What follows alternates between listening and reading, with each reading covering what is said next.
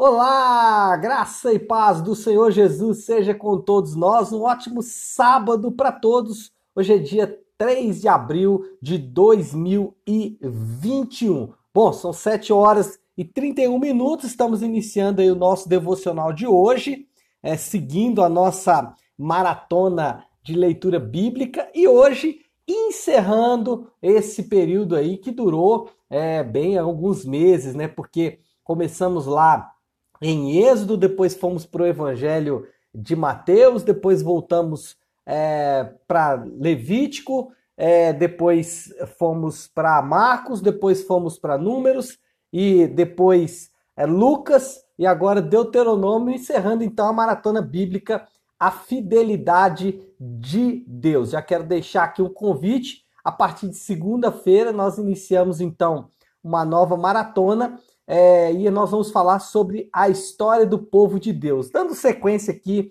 à história de Deuteronômio, né? Vamos falar de Josué, Juízes, começar a contar então a história da nação de Israel e como Deus usou a nação de Israel para cumprir o seu propósito de trazer o Filho de Deus e também de estabelecer o seu plano com essa nação. Então, a partir de segunda-feira, falaremos então da nação de Israel, de como nasceu o povo de Deus, ou como se desenvolveu, né? Como nasceu, não, mas como se desenvolveu o povo de Deus. Bom, nesse sábado, nessa nossa última é, meditação em Deuteronômio, o tema é Não há ninguém como Deus de Israel. Essa é uma expressão que está aqui no versículo 26 do capítulo 33, e é com essa expressão que eu quero começar o nosso devocional de hoje. Não há Deus como Deus de Israel. Só para você entender o contexto, né? É, o, o, a história está se fechando. Lembre que Moisés fez três discursos. Uh, esse é o seu terceiro discurso. E aqui nós podemos dizer que o ciclo ele está de fato se fechando. Moisés está em suas últimas palavras encerrando um período glorioso da nação de Israel. Junto com a morte de Moisés no, no capítulo 34, nós temos também o fechamento aqui de um período, de, uma, de um ciclo da nação de Israel, quando o povo de Deus caminhou pelo deserto, quando o povo de Deus ficou é, escravo no Egito, quando o povo de Deus então é, finaliza esse momento, nós finalizamos aqui também. Dá uma impressão assim de um fechamento de ciclo aqui em Deuteronômio 34, assim como a gente vê, por exemplo, né, na crucificação, a gente tem a impressão ali de um fechamento de ciclo, e é exatamente o que acontece aqui no capítulo de número 34. No capítulo 33, Moisés abençoa cada tribo na nação de Israel. Se você ler o capítulo 33, você vai perceber que Moisés chama nominalmente cada tribo, Moisés chama é, tribo a tribo da nação de Israel e ele proclama uma bênção para cada uma dessas tribos, todas essas bênçãos, obviamente, apontando para Jesus, apontando para o nosso Salvador. E em uma dessas bênçãos, aliás, no fechamento dessas bênçãos, é, Moisés, ele de forma profética, ressalta três aspectos do caráter de Deus. Olha aí o versículo 29, que é o fechamento dessa, dessa, uh, dessas bênçãos para cada tribo da nação de Israel. Olha o que Moisés diz. Como é feliz Israel? Quem é como você, povo salvo pelo Senhor? Ele é seu abrigo, seu ajudador e a sua espada gloriosa. Uau! Ele é o seu abrigo, seu ajudador e a sua espada gloriosa. Moisés ressalta então, ao final da sua bênção, três é, aspectos do caráter de Deus. Deus é o abrigo, Deus é o ajudador e Deus é a espada gloriosa do seu povo. Eu quero falar nessa manhã de cada um desses aspectos, porque é, uma das objetivos, um dos objetivos da palavra de Deus é revelar o caráter de Deus. E aqui nós temos essa oportunidade de conhecer um pouco melhor quem é o Deus de Israel, de conhecer um pouco melhor quem é o Deus a quem nós servimos, de conhecer um pouco melhor aquele que morreu na cruz em nosso lugar, porque muitas vezes nós conhecemos a Deus a partir da nossa própria visão, normalmente construída é, por elementos ligados à religião, ou à família, ou à cultura, mas não conhecemos o Deus da Bíblia. Então temos uma oportunidade hoje de nos apegarmos a um pouco aquilo que a Bíblia nos ensina sobre o caráter do próprio Deus. Primeiro, Deus, ele é o abrigo do seu povo. Então, no versículo é, de número 26 do capítulo 33, diz assim: Não há ninguém como Deus de Israel, que cavalga os céus para ajudá-lo e cavalga as nuvens em sua majestade. Versículo 27 agora. O Deus eterno é o seu refúgio e para segurá-lo estão os braços eternos. Ele expulsará os inimigos de sua presença, dizendo: destrua-os. Então, a primeira coisa aqui é que Deus ele se revela como o eterno, como o refúgio do povo de Deus.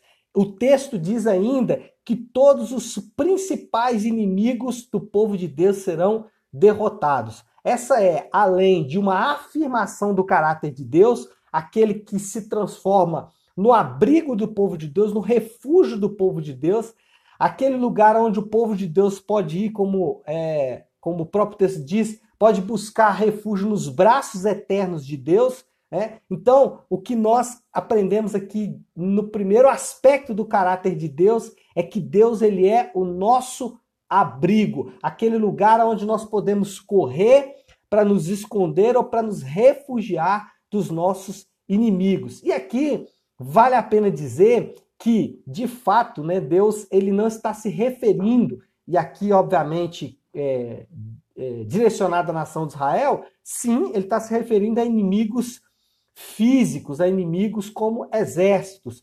Mas, se aplicarmos isso ao Novo Testamento, vamos nos lembrar que os três principais inimigos do povo de Deus foram derrotados por Jesus: o diabo, o pecado e o pior dos inimigos do homem, a morte. Esses três inimigos, eles foram vencidos por Jesus, por isso nós também podemos afirmar, como o povo de Deus, é, como a nação de Israel, nós podemos afirmar: Deus é o nosso abrigo, Deus é a nossa fortaleza. É, é, Lutero se referia ao nosso castelo forte, aquele lugar aonde nós, podi, é, onde nós podemos nos refugiar dos nossos principais inimigos. Quem? O diabo e suas mentiras não tem mais poder sobre as nossas vidas. A influência de Satanás contra as nossas vidas é totalmente limitado por causa exatamente dos, do braço do Senhor nós também não temos mais que temer o pecado, ainda que o pecado ah, esteja ao nosso redor e ainda que pecamos, mas o poder destrutivo do pecado não nos alcança mais e o principal, o principal inimigo. Amanhã, domingo, primeiro dia é, na, na, nessa semana, é, na Semana Santa, né, chamada Semana Santa, domingo é o primeiro dia da semana, é o dia da ressurreição. Inclusive amanhã no Nave 1 vou falar sobre a ressurreição. E a ressurreição é a prova de que o inimigo mais temido do homem, ele foi derrotado na cruz do Calvário. Então, Deus é o abrigo do seu povo, o abrigo do povo contra o diabo, contra o pecado e contra a morte. A morte não é mais uma realidade para aqueles que estão em Cristo Jesus. Para aqueles que, de forma fiel e confiante, se firmam em Jesus, esses não precisam mais temer a morte, porque a morte não é mais uma realidade para eles. Nós não precisamos mais ficar temerosos com relação à morte, porque ele é o nosso abrigo contra a morte. O dia que o anjo da morte vier, nós vamos nos refugiar no nosso castelo forte, que é o Senhor Jesus. Segundo aspecto do caráter de Deus ressaltado aqui por Moisés é que ele é o ajudador do seu povo. Olha aí o versículo de número 28. Somente Israel viverá em segurança. É praticamente finalizando o texto anterior, né? A fonte de Jacó está segura numa terra de trigo e de vinho novo, onde os céus gotejam orvalho. Uau! Vou ler de novo. A fonte de Jacó está segura numa terra de trigo e vinho novo, onde os céus gotejam orvalho. O que Moisés está ressaltando aqui é que o Deus de Israel também é aquele que vai fazer o povo de Israel habitar num lugar onde a fonte vai jorrar água, e como ele disse aqui também, vinho novo e trigo, e onde os céus gotejam orvalho para essa nação. Ou seja, o Deus de Israel é o nosso ajudador. Quando olhamos para o Novo Testamento, vamos nos lembrar que a nossa segurança está no Senhor.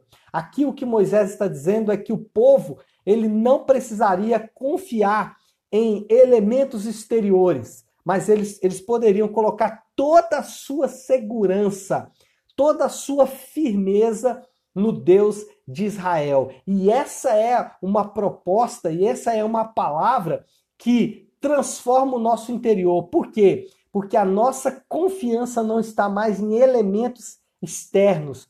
A sua segurança não pode estar em elementos externos. Moisés está dizendo: não confie, né? Aqui vou parafrasear Moisés, né? Mas ele está dizendo: não confie em carros, em cavalos, confie no Senhor. Essa é uma expressão usada em todo o Antigo Testamento e que se aplica muito bem para mim e para você nesta manhã. A nossa segurança está no Senhor. Se você colocar a sua segurança no dinheiro, se você colocar a sua segurança na sua família, se você colocar a sua segurança na saúde, se você colocar a sua segurança em qualquer coisa que não for o Senhor, se um dia isso vier a falhar, e preste atenção que eu disse que são coisas boas, dinheiro, família, saúde, tudo isso nós precisamos preservar, mas não podemos colocar a nossa segurança nessas coisas. Porque se colocarmos a nossa segurança nessas coisas, mesmo coisas boas como essas, se essas coisas vierem a falhar, nós vamos nos sentir completamente arrasados. A confiança em coisas falsas é uma falsa segurança. Então, o segundo aspecto do caráter de Deus é que ele é o ajudador do seu povo. Você pode colocar toda a sua segurança no Senhor. Eu confio no Deus que fez os céus e a terra.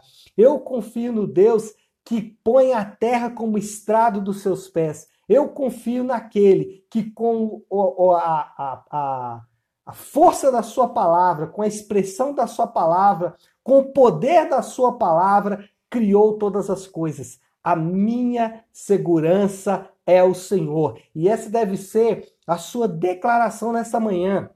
A sua segurança é o Senhor que fez os céus e a terra. Para você identificar uma segurança falsa, basta você perceber aquilo que te arrasa quando você perde, aquilo que te destrói quando você perde. Isso normalmente é uma segurança falsa. Então, o Senhor é o nosso ajudador. Então, confia só nele. Se apega nele nessa manhã. Se apega na verdade da palavra dele se apega no fato de que, já que estamos aí na Semana Santa, no fato de que ele morreu por você na sexta-feira, mas ele ressuscitou para você no domingo de manhã, porque ele é o nosso ajudador e nele nós podemos colocar a nossa segurança. E em terceiro e último lugar, para orarmos, né? Já estamos aí com o tempo bem adiantado ele é a espada gloriosa do seu povo. Olha o que diz aí o versículo de número 29. Como você é feliz, Israel! Quem é como você, povo salvo pelo Senhor? Ele é o seu abrigo, né? Agora ele vai resumir o que eu acabei de falar. Ele é o seu abrigo, seu ajudador e a sua espada gloriosa. Os seus inimigos encolherão diante de você, mas você pisará os seus altos. Ele é a espada gloriosa do seu povo. A graça e a misericórdia de Deus demonstrada na sua vitória na cruz do Calvário é a nossa espada. Nós guerreamos não com uma espada nossa, nós guerreamos não na força do nosso braço, mas nós guerreamos com a cruz, nós guerreamos com a espada gloriosa do Senhor, que é a vitória dele. Com a cruz, ele venceu todos os nossos inimigos. Com a cruz, ele derrotou todos os nossos adversários. Ontem eu vi uma imagem muito linda de um cordeiro sendo perfurado por uma cruz. E é exatamente isso que aconteceu ali no Calvário. A cruz é a nossa espada, é a arma que o Senhor nos dá para vencermos os nossos inimigos. Então, vencemos os nossos inimigos não na força do nosso braço, mas vencemos os nossos inimigos na força do Senhor que fez os céus e a terra, tá bom? Então é isso, pessoal. Queria encerrar esse devocional de hoje, lembrando que ele é o nosso abrigo, ele é o nosso ajudador e ele é a nossa espada gloriosa. Vamos orar? Feche seus olhos, curve a sua cabeça e oremos essa manhã. Senhor nosso Deus, Pai, tu és o nosso Pai de misericórdia, nosso Pai de graça, o nosso Pai de amor. Senhor, nós nos achegamos a Ti nesta manhã. Obrigado por esta palavra que nos afirma de forma tão maravilhosa que o Senhor é o nosso abrigo, aquele em quem nós podemos nos refugiar, Senhor Deus, nos, nos tempos de dor e nos tempos de angústia. Essa palavra também afirma que o Senhor é o nosso ajudador, Pai. A nossa segurança não está nas coisas criadas, mas a nossa segurança está no Senhor que fez os céus e a terra. E também afirma que o Senhor é a nossa espada gloriosa. É, Senhor Deus, por causa da tua graça e da, da, e da tua misericórdia, que nós vencemos os nossos piores inimigos. Senhor Deus, a tua graça e a tua misericórdia que transforma o nosso coração. Porque ao olharmos tudo aquilo que o Senhor fez por nós, ao olharmos toda a obra consumada do Senhor em nosso favor, isso, Senhor Deus, amolece o nosso coração de pedra e faz, Senhor Deus, com que confiemos somente em Ti. Que nesta manhã, Senhor Deus, cada um dos meus irmãos que estão agora, Senhor Deus, comigo conectados, aqueles que estão assistindo, Senhor Deus, esta gravação, possam também ser alcançados pela tua graça, pela tua misericórdia que transforma o coração deles. Que nessa manhã nós podemos nos, possamos nos apegar a essa palavra, que possamos confiar plenamente nesta palavra e ficarmos, Senhor Deus, firmados nessa palavra. Isso que nós precisamos e é isso que nós oramos, meu Pai. Em nome de Jesus. Amém. Amém? Então é isso, pessoal. Uma, um ótimo sábado para todos. Amanhã, às 10 da manhã, no nosso canal é, no YouTube, estaremos com a nossa programação online Navion. Então, a partir das 10 da manhã, Nave Sua Igreja, no canal do YouTube, estaremos juntinhos, tá bom? Fiquem com Deus e um ótimo sábado para todos nós.